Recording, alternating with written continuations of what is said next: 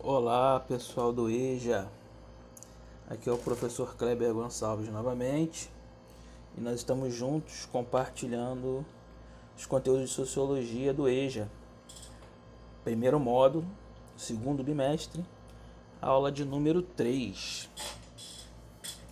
Como vimos na aula passada, a nossa convivência, em nossa convivência, é preciso respeitar as diferenças, né? Nós devemos evitar o racismo, o preconceito e a discriminação. Eles são diferentes. Convidei vocês a pensar sobre isso na última aula. E hoje nós vamos falar um pouquinho, apresentar os conceitos de cada um deles. Começando pelo racismo, o racismo é uma ideologia que defende a existência de hierarquia entre grupos sociais eles seriam separados em superiores e inferiores.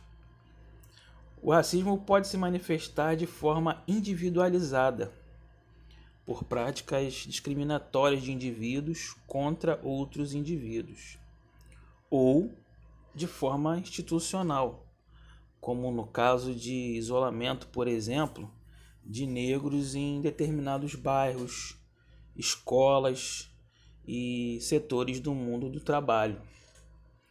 Nós vemos, por exemplo, no Brasil, poucos médicos negros né, em posições de comando nas grandes empresas também. Então, o racismo é essa ideologia, ele defende a existência de hierarquia entre esses grupos raciais. O preconceito é um julgamento negativo. O preconceito ele é elaborado previamente por uma pessoa em relação a outras. As pessoas vítimas de preconceito, elas são encaradas pelas outras a partir de determinados estereótipos que se mostram indevidamente relacionados a grupos raciais, religiosos ou etnias.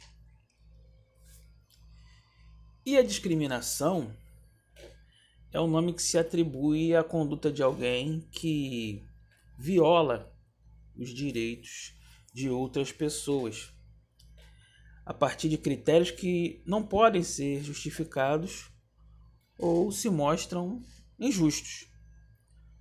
Ocorre por ação ou mesmo por uma omissão, podendo relacionar-se à raça, a sexo, a idade, a opção religiosa e etc. A desigualdade é uma criação social. Por isso, as situações de desigualdade social podem se manifestar de várias outras maneiras, uma situação de desigualdade social acontece, por exemplo, quando as condições sociais impedem que as pessoas, ou grupos de pessoas, não tenham acesso aos bens culturais mais valorizados em uma determinada sociedade. Outra situação pode acontecer pela discriminação de grupos expressivos de trabalhadores. Por exemplo, quando se percebe que as mulheres em nosso país são trabalhadoras que recebem menos, são discriminadas em relação aos seus salários no mercado de trabalho. Os homens e mulheres em nossa sociedade tornam-se desiguais na medida em que realizam determinadas atividades profissionais com o mesmo grau de eficiência, mas uns acabam recebendo salários maiores que os outros. Então, como nós vimos, as diferenças culturais não devem ser transformadas em desigualdades sociais. É preciso lembrar que negros não têm que ser escravizados. Mulheres não têm que, naturalmente, ser enfadadas à submissão. Que portadores de necessidades especiais não precisam ser marginalizados. Que os idosos não devem ser afastados do convívio com outras gerações. Esse é um pequeno pensamento do grande geógrafo brasileiro chamado Milton Santos. Na próxima aula, nós vamos continuar com o nosso conteúdo falando sobre sociologia. Aqui é o professor Kleber. Obrigado por estar conosco.